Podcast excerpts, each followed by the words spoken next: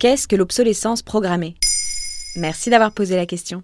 L'obsolescence programmée, ce n'est pas le dernier sans plomb. Ce n'est pas non plus un programme pour adolescents. Allô? Non mais allô quoi? Non. L'obsolescence programmée est une pratique qui réduit les performances et la durée de vie d'un produit pour inciter le consommateur à en racheter un autre. Les entreprises ou fabricants qui s'adonnent à ces filouteries le font souvent en pleine connaissance de cause. Le terme a été inventé pendant la Grande Dépression des années 1930 aux États-Unis. L'américain Bernard London remarque que les consommateurs attendent que leurs produits soient complètement hors d'usage avant de les changer. Parallèlement, l'industrie produit de plus en plus, mais la demande ne progresse pas. Les principaux acteurs économiques comprennent qu'il faut stimuler artificiellement cette demande. Ils inventent l'obsolescence. Voici quelques-unes de leurs techniques.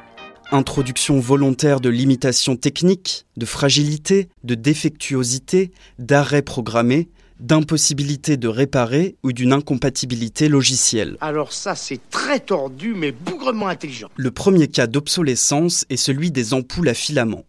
En 1925, les principaux producteurs limitent la durée de vie des ampoules à 1000 heures, contre 2500 heures initiales. Autre exemple, les imprimantes. L'imprimante a rendu l'âme. Détrompe-toi, l'imprimante fonctionne toujours, mais certaines sont équipées de puces qui comptabilisent le nombre de copies imprimées. Après un nombre de copies défini par le constructeur, l'imprimante se bloque, prétextant un problème et surtout qu'il faut la changer illico presto. On peut aussi parler des téléviseurs qui tombent en panne alors qu'une seule pièce est défectueuse.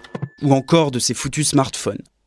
T'as un nouveau portable? Oui, l'ancien marchait bien, mais la batterie déconnait, impossible de la remplacer, obligé d'en racheter un nouveau. Malin On est des consommateurs, on est des sous-produits d'un mode de vie devenu une obsession.